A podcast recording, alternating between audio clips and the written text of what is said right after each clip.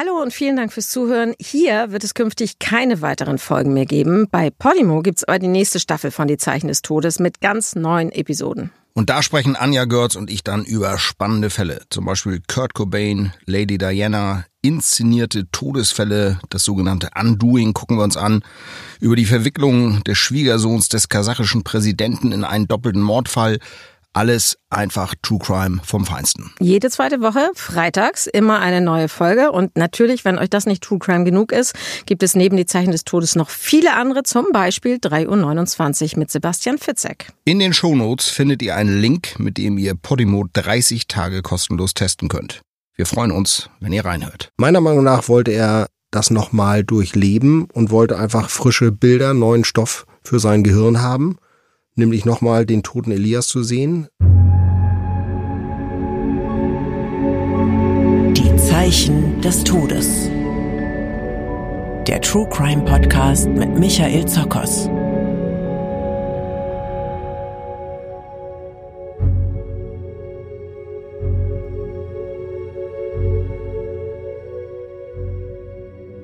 Triggerwarnung. In dieser Folge werden Gewalt, Vergewaltigung und sexueller Missbrauch an Kindern geschildert. Dieser Podcast beinhaltet wahre Vorfälle von Gewalt, Tod und Mord. Es werden Szenen beschrieben, die manche als verstörend empfinden könnten. Sie sind daher nicht geeignet für Kinder oder Menschen, die auf so etwas sensibel reagieren. Herzlich willkommen und wie immer an meiner Seite der Rechtsmediziner Michael Zockers. Hallo, Frau Görz. Wir sprechen heute zum zweiten Mal über den großen Fall Silvio S. Und in dieser zweiten Hälfte, nenne ich es jetzt mal, ähm, geht es um das, was dieser Kindermörder detailliert getan hat. Es geht um die Zeit nach der Festnahme dieses mutmaßlichen Mörders. Sie waren ja dabei, als man ihn entdeckt hat, haben im Gerichtssaal auch das entscheidende Detail präsentiert, das den Prozess dann verändert hat. Dazu kommen wir noch. Ich würde gerne einsteigen in diesen zweiten Teil mit einer kurzen Zusammenfassung der Geschehnisse. 8. Juli 2015. Gegen 17.30 Uhr verabschiedet der sechsjährige Elias sich von seiner Mutter und verschwindet kurz darauf vom Spielplatz. Wochenlang suchen Polizei und freiwillige Helfer mit Hunden, Helikoptern, Wärmebildkameras, ohne Ergebnis. 15. Juli 2015. Die Fernsehsendung Aktenzeichen XY berichtet über den Fall. 430 Hinweise gehen bei der Polizei ein, keiner bringt Erfolge. 17. Juli 2015. Nachdem Spürhunde an der Nute immer wieder angeschlagen haben, wird der Fluss um 20 cm abgesenkt, um nach Elias zu suchen. 1. Oktober. Der vierjährige Mohammed verschwindet vor der zentralen Aufnahmestelle für Geflüchtete in Berlin-Moabit. 29. Oktober. Die Fotos einer Überwachungskamera werden veröffentlicht, die zeigen, wie ein Mann mit dem Jungen an der Hand weggeht, die Mutter von Silvio S. erkennt ihren Sohn und meldet es der Polizei. Die Beamten finden den toten Mohammed im Kofferraum seines Wagens. 30. Oktober. Nachdem Silvio S. auch den Mord an Elias zugegeben und den Ermittlern aufgezeichnet hat, wo der Junge in seiner Kleingartenparzelle vergraben ist, finden die Ermittler die Leiche. Eine DNA-Analyse bestätigt, dass es sich um den Jungen aus Potsdam handelt. 21. April 2016. Das Landgericht Potsdam lässt die Mitte März erhobene Anklage gegen den mutmaßlichen Mörder der Kinder Elias und Mohammed zu. Genau 342 Tage nach dem Tod des kleinen Elias beginnt der Prozess um Silvio S. Herr Zockers, wir haben schon über sehr viele Dinge gesprochen, die passiert sind, schon vor Prozessbeginn, die eigenartig oder sehr besonders waren. Also zum Beispiel die Trauerkarte, die Silvio S. an die Mutter von Elias adressiert hatte. Dann der Verdacht, dass der Tatverdächtige noch mehr Kinder missbraucht und getötet hat. Wir sind jetzt im Juni 2016, am 14. Juni ganz genau, da ist Prozessauftakt und schon vorher war Silvio S. von der Justizvollzugsanstalt Moabit nach Brandenburg verlegt worden. Warum denn das? Weil es in Moabit im Knast tatsächlich einen Mordanschlag auf ihn gegeben hat. Da ist er von einem oder mehreren Mitgefangenen attackiert worden. Dazu muss man wissen, dass das natürlich nicht unbemerkt bleibt, wenn so einer da im Knast ist und äh, Kinderschänder, Kindermörder sind tatsächlich auf der untersten Stufe in der Knasthierarchie. Nun haben wir schon gehört, ähm, das war ein besonderer Fall. Wir gehen jetzt vor Gericht, Sie nehmen uns mit. Und dieser Prozess, so kann man lesen, wenn man heute Zeitungsartikel aus dieser Zeit liest, soll besser gesichert gewesen sein als Verhandlungen zum Beispiel gegen Rockerbanden. Wie darf man sich das vorstellen? Wie sieht das aus, wenn man da hinkommt? Also der Verhandlungsraum ist erweitert worden, weil natürlich ein unheimliches öffentliches Interesse bestand. Es waren knapp 30 Pressevertreter bei jedem Termin dabei. Das heißt also, der Zuschauerraum wurde vergrößert. Davor gab es eine Sicherheitsschleuse, wo man eben wie im Flughafen durch musste, wurde kontrolliert. Auch in die Taschen der Sachverständigen, der Zeugen wurde geschaut. Es standen zahlreiche Polizeiwagen auf dem Gelände. Es waren Polizeikräfte überall auf dem Gelände, auch falls es eben zum Beispiel einen Mordanschlag, was nicht unbedingt abwegig ist, auf Silvio S., weil es eben zu einem unheimlichen Empörungssturm und, und auch Wut und Hass gegen ihn geführt hat, als bekannt wurde, was ihm vorgeworfen wird. Deshalb waren da eben Sicherheitsmaßnahmen, wie ich sie bis dahin noch nie bei einem Prozess erlebt habe. Die Mutter von Elias hat im Gericht dann direkt hinter ihm gesessen. Ist einem das dann jeden Moment, jede Sekunde bewusst? Ja, das war mir bewusst. Und ich habe mich immer gefragt, wie kann die das ertragen? Denn das ist natürlich unmenschlich, was da in der Anklageschrift steht, was äh, sie detailliert, minutiös geschildert bekommt vom Staatsanwalt, was dem Angeklagten vorgeworfen wird, was er mit ihrem Sohn gemacht haben soll. Und da habe ich mich wirklich die ganze Zeit gefragt, wie kann ein Mensch das ertragen? Brutal, aber notwendig. So hat der Sternjournalist Tilman Gerwin das eingeordnet, diese Begegnung zwischen Mutter und Täter. Und wir haben den Journalisten ja schon im ersten Teil unserer Podcast-Folge zum Fall Silvio S. gehört. Und ich habe ihn auch gefragt, wie er sich an diesen ersten Prozesstag erinnert. Ja, man muss das sich so vorstellen, man sitzt in diesem Gerichtssaal, das Gerichtssaal klingt fast schon zu groß. Das ist ein relativ kleiner Raum gewesen, wo alle Beteiligten sehr eng aufeinander sitzen, wodurch dann natürlich auch eine unwahrscheinlich dichte Atmosphäre entsteht. Und sozusagen Täter und Opfer oder die Angehörigen der Opfer, die Mütter, dann mit dem Täter wirklich ganz eng aufeinander sitzen. Da sind vielleicht vier, fünf Meter zwischen Täter, der den, die Kinder genommen hat, und den, den Müttern.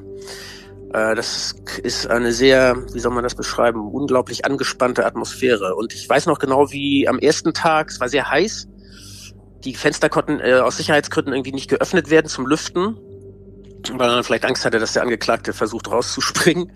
Äh, wie er reingeführt wurde und sein Gesicht verborgen hatte, da so ein Aktendeckel an Handschellen reingeführt wurde und man hörte nur dieses Klicken von den Kameras. Es war total still. Und dann hat er irgendwann, als die Fotografen rausgeschickt wurden, diesen Aktendeckel ähm, runtergenommen und man sah sein Gesicht und man sah eben auch die Mütter, die dort saßen und mit diesem Menschen konfrontiert gewesen sind, der ihnen da ihr Kind genommen hat. Das war eine schon sehr berührende und auch schmerzhafte Szene, an die ich mich noch sehr gut erinnern kann, diese direkte Konfrontation.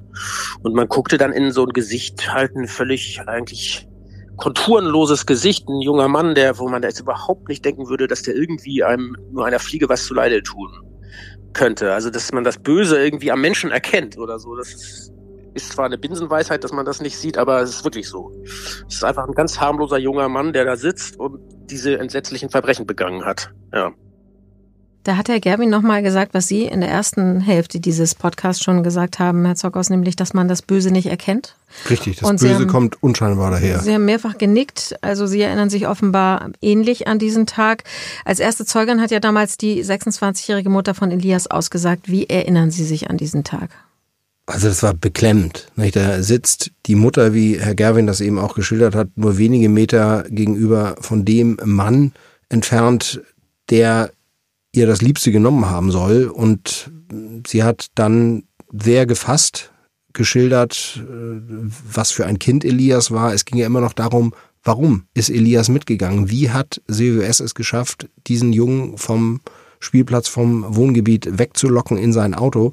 Und sie hat dann sehr gefasst geschildert, dass Elias immer sehr zuverlässig war, dass er sehr scheu war gegenüber Fremden. Aber es kam immer wieder das Warum dadurch. Warum? Warum, warum ist Elias mitgegangen? Das, dafür hatte sie keine Erklärung und sie hat diese Erklärung leider nie bekommen.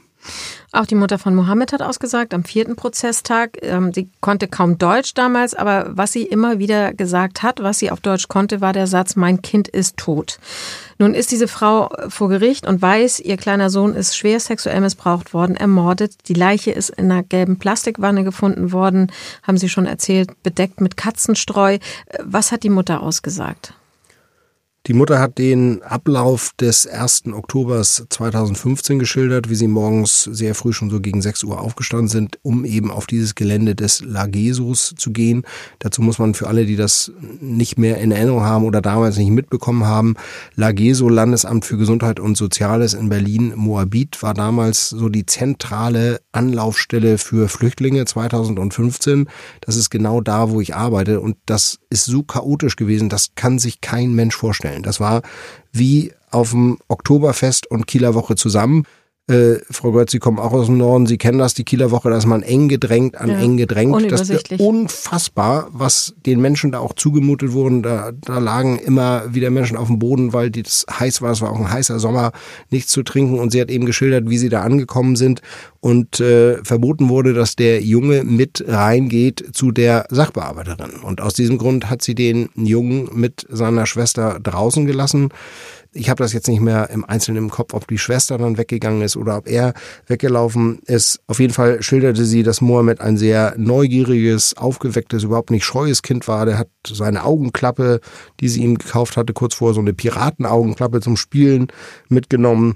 Die neunjährige Schwester war dabei das war irgendwie sehr berührend, weil das natürlich trotzdem, auch wenn das für uns unvorstellbare Zustände sind, wie diese Familie im Flüchtlingsheim gewohnt hat, sind, sich da angestellt hat, weil das einfach das Familienleben war, was sie geschildert hat.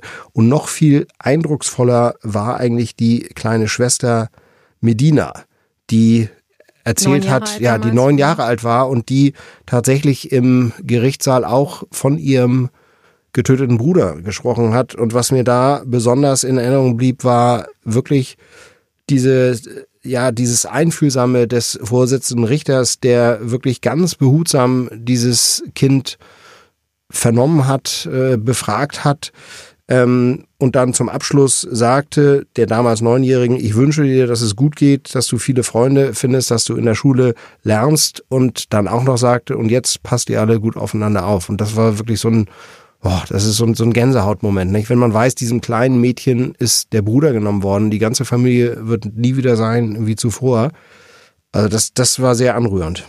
Es ist umso schrecklicher, wenn man liest, was alles passiert ist, was Silvio S. diesen Kindern angetan hat und wie er es gemacht hat. Ich will da gar nicht zu so sehr ins Detail gehen, aber ähm, Sie haben schon gesagt, das muss man irgendwie aushalten, wenn man in diesem Beruf ist. Aber wie hält man das aus? Ich halte das besser aus als diese Schilderung der kleinen Schwester, die von ihrem Bruder erzählt, der getötet wurde. Ich halte es besser aus als die Fragen der Mutter von Elias nach dem Warum. Das ist einfach mein Job und da habe ich eine professionelle Distanz. Ich kann da jetzt nicht auf Einzelheiten natürlich eingehen, denn sonst pflanzt man hier den Hörerinnen und Hörern Bilder in den Kopf, die die nie wieder rauskriegen. Aber das muss man einfach, man muss mit diesem Job klarkommen können. Und wenn Leute mir sagen, oder was Sie auch schon öfter gesagt haben, Frau Görz, wie kann man das überhaupt machen? Dann stelle ich gerne die Gegenfrage, wie kann man in der Kinderonkologie arbeiten. Ich könnte das nicht. Wie kann man mit sterbenden, krebskranken, unheilbar kranken Kindern arbeiten? Insofern hat da jeder so sein Spezialgebiet, in dem er einfach funktioniert und arbeiten kann. Sie haben den Angeklagten ja auch vor Gericht das erste Mal gesehen. Und wir haben vorhin Herrn Gerwin gehört vom Stern, der gesagt hat, der sah für ihn unscheinbar aus, wie eben einfach ein ganz normaler Mann. Sie haben auch schon gesagt, das Böse kann man eben nicht erkennen. Aber wenn Sie diesen Mann sehen und dann das, was Sie am Sektionstisch äh, herausgefunden haben über das, was dieser Mann getan hat oder offenbar getan hat, in dem Moment war er ja noch Verdächtiger, wie kriegt man das im Kopf übereinander?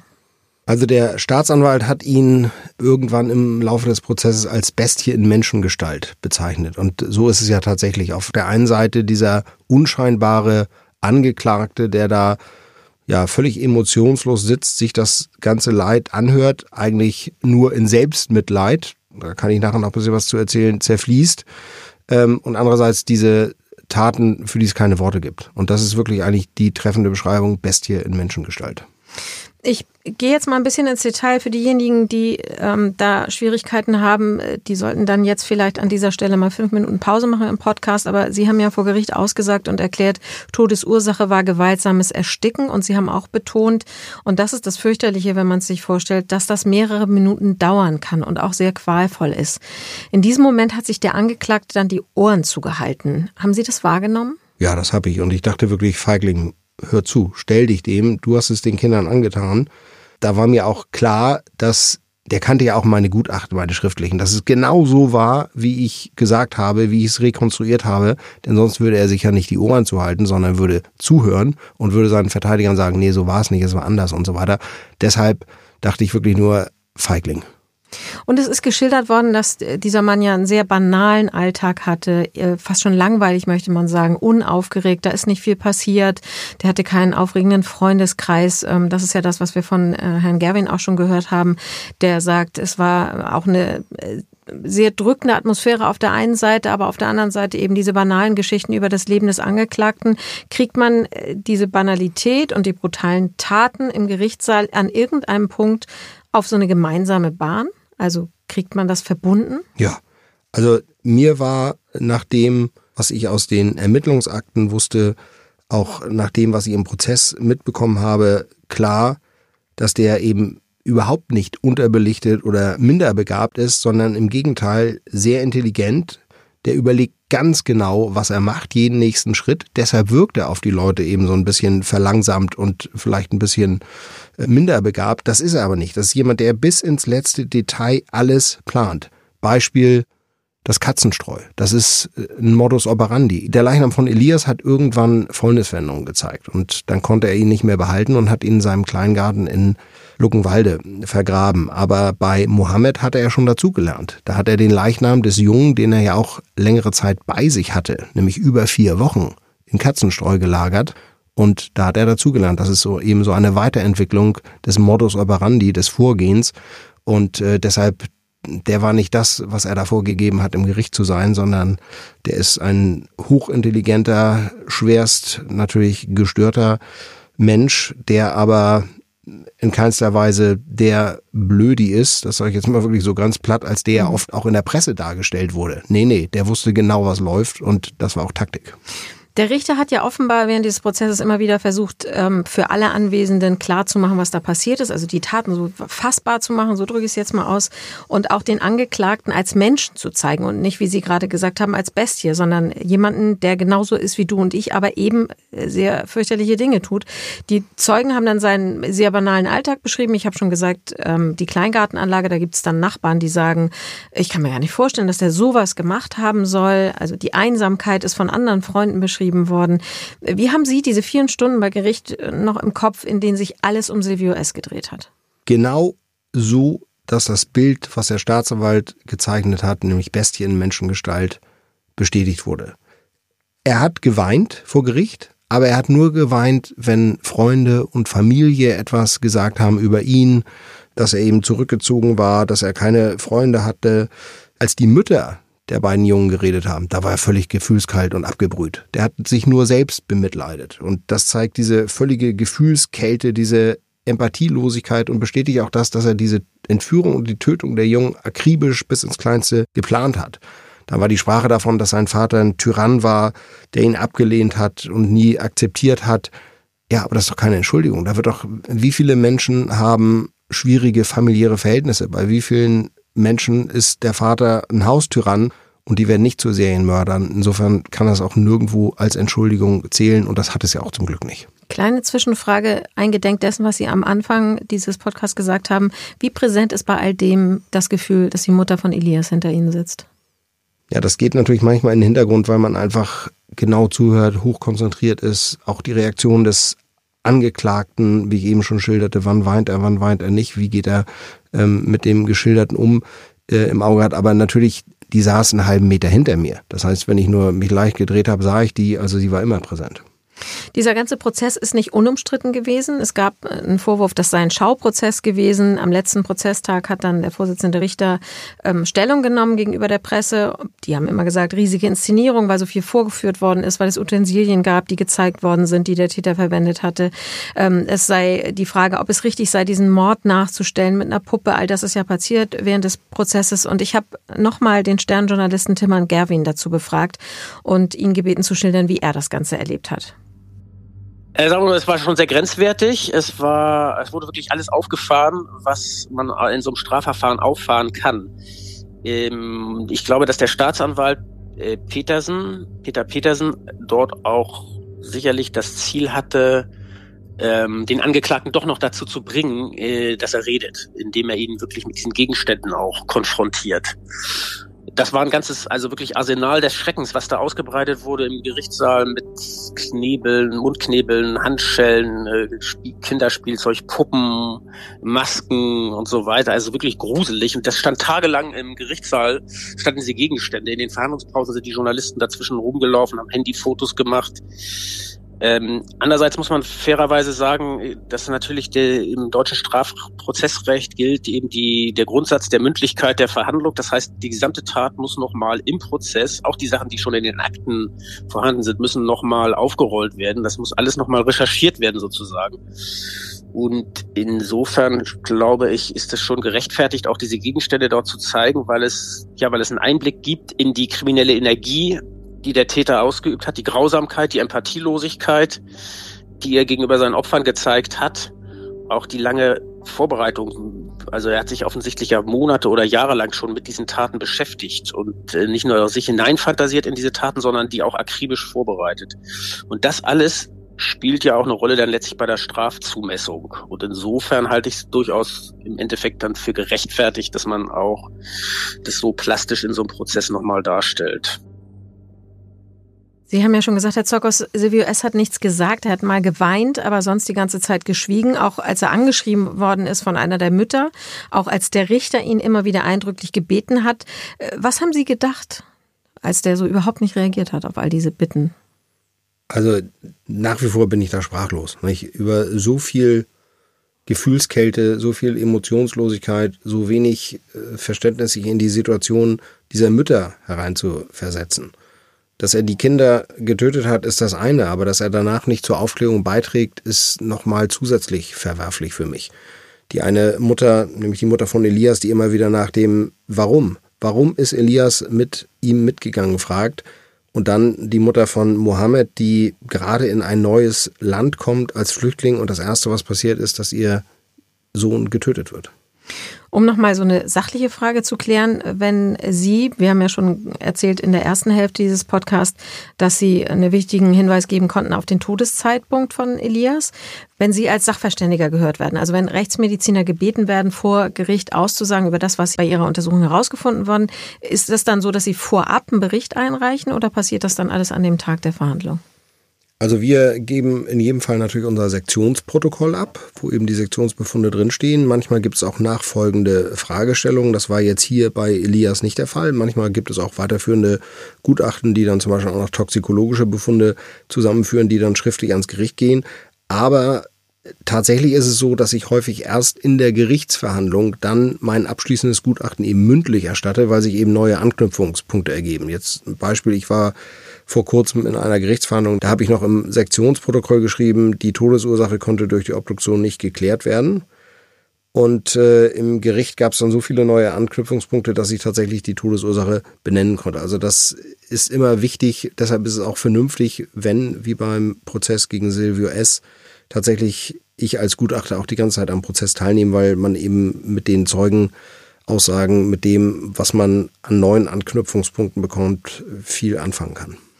Nun sind wir am 20. Juni 2016 und da gibt es eine Wende im Prozess. Denn der Vorsitzende Richter sagt, Silvio S. würde vielleicht doch aussagen, ähm, dass er die beiden Kinder umgebracht hatte, hatte er ja schon in Haft gestanden. Aber bisher haben wir hier schon drüber gesprochen, nichts weiter gesagt. Er wollte jetzt reden, hat er über seine Anwälte ausrichten lassen, wenn er dafür die Fotos sehen dürfe, die Sie, Herr Zokos, bei der Obduktion von Elias gemacht haben. Niemand hat gewusst und weiß offenbar bis heute nicht, warum er seine Aussage an diese Bedingungen geknüpft hat. Haben Sie eine Erklärung? Meiner Meinung nach wollte er das nochmal durchleben und wollte einfach frische Bilder, neuen Stoff für sein Gehirn haben, nämlich nochmal den toten Elias zu sehen, um dann eben in seiner Fantasie das wieder und wieder durchleben zu können. Das weiß man ja von Serienmördern. Und er war ja jemand, der Trophäen und Souvenire gesammelt hat. Er hat den Leichnam von Elias auf seinem eigenen Friedhof, möchte ich das nennen, begraben. Er hat die Augenklappe, die der kleine Mohammed äh, bei seiner Entführung trug, ähm, beziehungsweise bei sich hatte, auch behalten. Die wurde auch in seiner Wohnung gefunden. Er hat Videos von dem Missbrauch von Mohammed äh, gemacht. Er hat sogar einen Flyer, mit dem nach Elias gesucht wurde in Schlarz, von einem Baum abgemacht bei sich zu Hause. Also der hat Trophäen und Souvenire gesammelt. Ähm, und wahrscheinlich sind die Bilder in seinem Kopf durch den ganzen Stress des Prozesses, durch die Haft und so weiter verblasst und der wollte es einfach nochmal sehen. Und was ist passiert, nachdem er die Fotos gesehen hat? Er hat nichts gesagt. Immer noch nicht. Wir haben schon darüber gesprochen, dass der Potsdamer Staatsanwaltschaft schon während des Prozesses angeordnet hat, nach dem Urteil in einem abgetrennten Ermittlungskomplex, so heißt es dann fachlich, äh, zu untersuchen, ob es weitere ungeklärte Fälle von verschwundenen oder auch ermordeten Kindern gibt. Ähm, das äh, ist schon mehrfach angeklungen ähm, hier in diesem Podcast, dass Silvio S. möglicherweise mehr als diese zwei Kinder getötet oder missbraucht hat. Welche Anzeichen gab es dafür? Also mit meinen 30 Jahren Erfahrung sage ich, es fängt keiner bei 100 an. Der hat in einem Jahr, nämlich 2015, mindestens zwei kleine Jungs entführt, sexuell missbraucht und getötet. Da gibt's ein Vorleben. Da gibt's eine, eine Aufwärmphase, nenne ich das mal. Das ist nichts, womit man gleich anfängt und dann in diesem Abstand im Juli und im Oktober nochmal. Ähm, da sind mit Sicherheit weitere Taten erfolgt. Ich weiß auch zum Beispiel, dass er in Polen gewesen sein soll, Anfang 2015, und dass in diesem Zeitraum dort auch kleine Jungen verschwunden und niemals wieder gefunden worden sind. Auch der Anwalt der Nebenklage ist ja der Ansicht gewesen, dass Silvio S. eine Gefahr bleibt und hat deshalb die Anordnung einer Sicherungsverwahrung gefordert. Was genau bedeutet das? Sicherungsverwahrung soll die Öffentlichkeit vor einem Straftäter schützen. Das ist keine Haft im eigentlichen Sinne, sondern die schließt sich an die verbüßte Haftstrafe an. Also es ist jetzt nicht die verhängte Strafe, sondern Sicherungsverwahrung schließt sich an eine verhängte Haftstrafe an.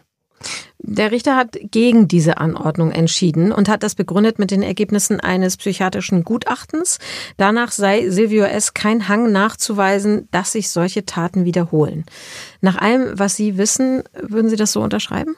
Auf keinen Fall. Also da bin nicht nur ich, sondern ganz viele meiner Fachkollegen, aber auch Juristen, mit denen ich gesprochen habe, Polizeibeamte, die sind schier entsetzt darüber, dass jemand, der zwei Kinder in so einem kurzen Zeitraum entführt, sexuell missbraucht und tötet und auch schon den Tötungsvorsatz hatte, als er sie entführte, nämlich um dann damit seine Taten zu verschleiern, dass von so jemandem keine weitere Gefahr ausgehen soll, also das ist absurd in meinen Augen.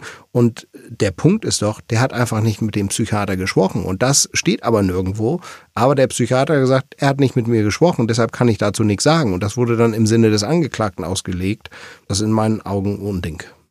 Der Journalist Tilman Gerwin hat ja diesen Fall verfolgt vor Gericht, ist dabei gewesen und ich habe ihn auch gefragt, ob er diesem Verdacht nachgegangen ist, dass Sylvia es möglicherweise mehr als zwei Kinder getötet hat.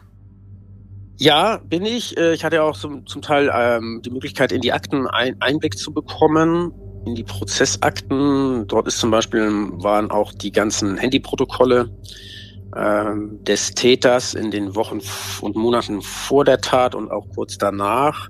Er war zum Beispiel in Polen kurz vor der Tat. Man weiß nicht genau, was er dort gemacht hat, nur für ein paar Tage. Ähm, sagen wir mal so, diese Experten wie der Profiler Harbord sagen, dass es sehr selten ist, dass jemand gleich von 0 auf 100 geht und die höchste Eskalationsstufe wählt. Also sofort mit dem Mord anfängt, sondern oft ist es so, dass es vorher eine Annäherung gibt an die, an die Tat, also in Form von kleinen sexuellen Übergriffen, kleinen Misshandlungen und so weiter und sich das dann langsam steigert. Und ähm, es wurde auch in dem, in dem Gutachten des Psychiaters, des Forensikers Lammel, der hat ja ein psychologisches Gutachten gemacht über den Täter, hatte man sehr stark den Eindruck, dass es sich da wirklich um eine zwanghafte Persönlichkeit handelt, die also einfach nicht anders kann. Er hat selber, also der Silvio S. hat selber gegenüber dem Gutachter gesagt, es, er hätte sich angefühlt bei den Taten wie eine Lawine, die er nicht stoppen kann, die sozusagen über ihn kommt.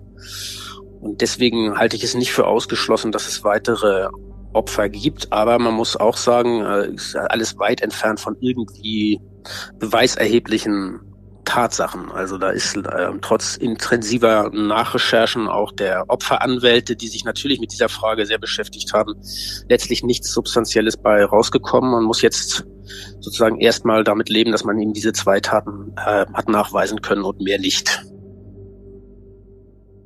Lebenslänglich, haben Sie schon gesagt, bekommt Silvio S. Das ist die höchste Strafe, die ein Strafgericht verhängen kann. 40.000 Euro Schmerzensgeld wird er den Eltern von Mohammed zahlen müssen. Und der Richter stellt auch die besondere Schwere der Schuld fest. Was genau bedeutet das?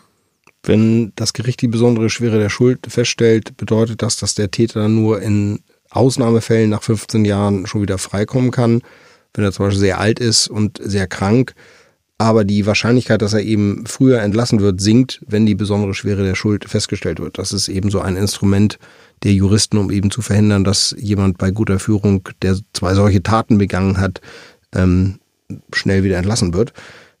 Sage ich mal ein bisschen lax. Also das ist einfach die besondere Schwere der Schuld, kann festgestellt werden, wenn die Taten besonders verwerflich sind, der Täter besonders brutal vorgegangen ist, besonders grausam äh, gegenüber den Opfern agiert hat, den Opfern große Qualen zugefügt hat.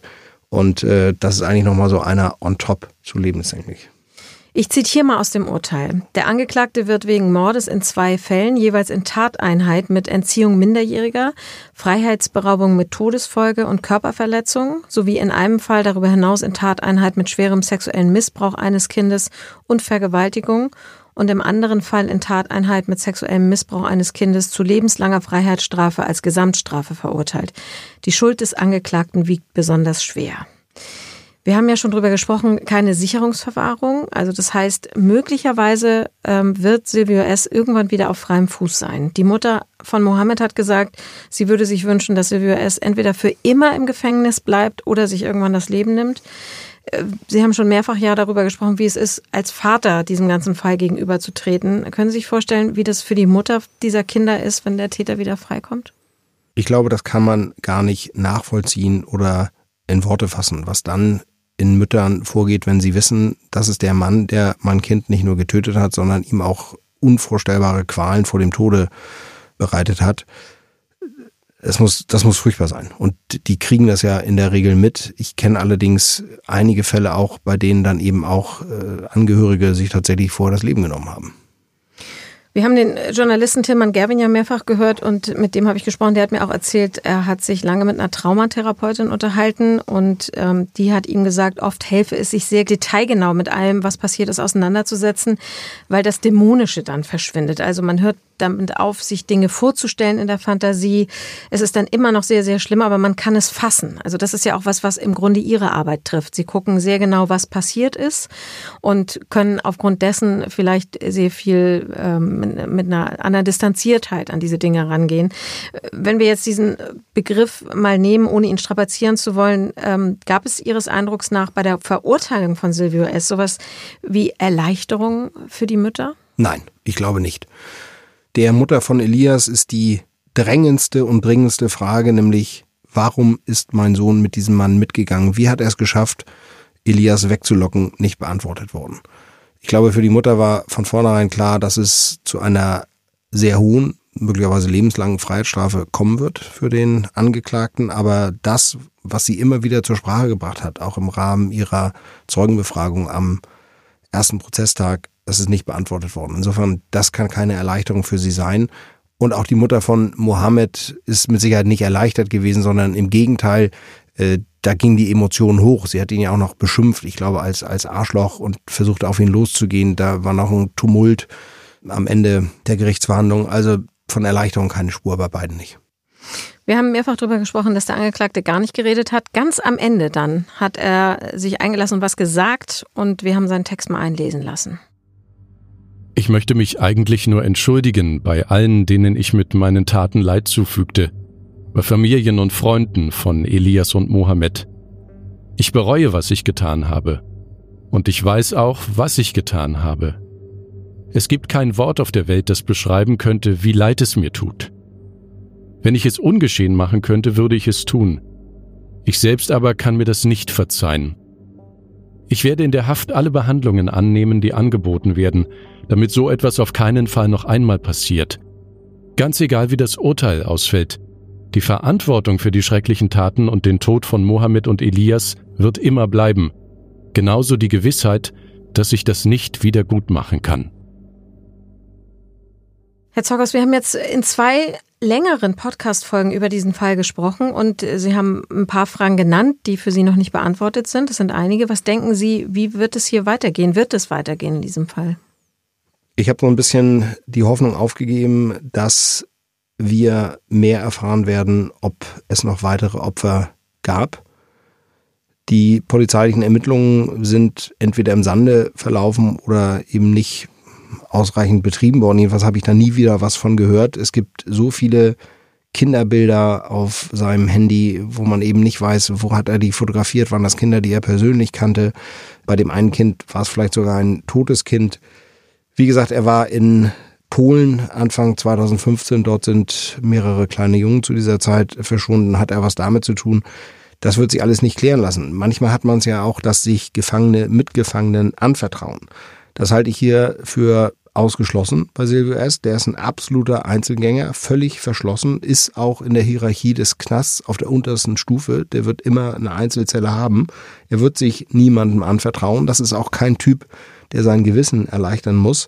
Der kann gut damit leben, mit dem, was er getan hat und mit seinen Fantasien. Ich befürchte, dass das nie geklärt werden wird. In der Vorbereitung zu diesem Podcast in zwei Folgen haben Sie mir ganz viel Material gegeben. Wenn man es ausdrucken würde, wären das wahrscheinlich so 10 bis 20 Zentimeter Papier. Also man sieht, wie Sie sich damit auseinandergesetzt haben, was Sie alles drüber gelesen und erforscht haben. Was bleibt Ihnen denn nach all den Dingen, die Sie inzwischen wissen? Also das ist ein Fall, den ich mein Leben lang nie vergessen werde. Allein diese räumliche Nähe des Ortes der Entführung von Mohammed, nicht mal 100 Meter von mir entfernt, dann, wie gesagt, Elias im Alter meines Sohnes. Wir sind da jetzt nicht näher drauf eingegangen. Das können wir auch nicht. Ich habe mit meinem Sohn, der eben in dem Alter von Elias war und genau die Größe und auch genau die Statur hat, rekonstruiert, wie Silvio S. Elias getötet hat. Und das war am Ende dann auch tatsächlich das Zünglein an der Waage für die Verurteilung wegen Mordes an Elias. Da kann ich jetzt hier nicht auf Einzelheiten eingehen. Nur wichtig, äh, das hat mein Sohn aus freien Stücken gemacht. Meine Frau war eingeweiht. Ihm ist keine Gewalt zugefügt worden dabei. Ich habe einfach rekonstruiert, welche Spuren, die wir am Leichnam, beim hochgradig Fäulnis veränderten Leichnam, auf welche Gegenstände von Silvio S., die bei ihm gefunden wurden, zurückgeführt werden können. Also das, dem, das muss ich hier ganz klarstellen. Meinem Sohn sind da keine Schmerzen oder Qualen zugefügt worden. Der, äh, der kennt seinen Papa, der hat absolut, absolutes Vertrauen ja. und wir haben das Ganze fotografiert. Natürlich sein Gesicht da nicht zu sehen, aber das waren dann am Ende die entscheidenden Befunde vor Gericht, äh, wo völlig klar war, was passiert ist. Rechtsmediziner Michael Zockers und der Fall Silvio S. In zwei Podcast-Folgen haben wir über das Verschwinden der Kinder gesprochen, über die Ergreifung des Täters und die Gerichtsverhandlung. Und ähm, Sie haben uns ja sehr, sehr nah rangeholt an das, wie Sie arbeiten und äh, auch was Sie denken und fühlen, was Sie nicht denken und fühlen. Und ich habe verstanden, ähm, dass die Ergebnisse dieser Obduktion, Sie haben es ja gerade auch nochmal geschildert, so einen äh, Kriminalfall auch lösen können oder die Lösung zumindest vorantreiben können und maßgeblich beeinflussen. Und das sind ja Dinge, die uns auch beschäftigen sollen. Ähm, was stimmt? Was denken sich vielleicht Krimischreibende aus? Was denken sich Drehbuchautorinnen und Autoren aus? Und das im Zusammenhang mit der Rechtsmedizin. Da werden Sie ja wahrscheinlich auch jede Menge Fragen auf Instagram zum Beispiel gestellt bekommen, oder? Aber hallo oder auch per Mail oder von eigentlich wirklich fast jeden Tag von Drehbuchautoren, Autoren, möchte gern Autoren, werdenden Autoren, von allen, die äh, da gerne eine Fachberatung hätten. Ja. Und wir haben ja auch in den Shownotes hinterlegt eine WhatsApp-Telefonnummer.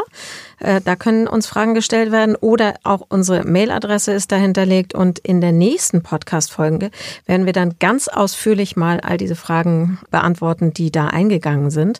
Und bis dahin, bis in zwei Wochen also, verabschieden wir uns und sagen herzlichen Dank fürs Zuhören. Mein Name ist Anja Görz. Mein Name ist Michael Zockers und wir hören uns bei Die Zeichen des Todes.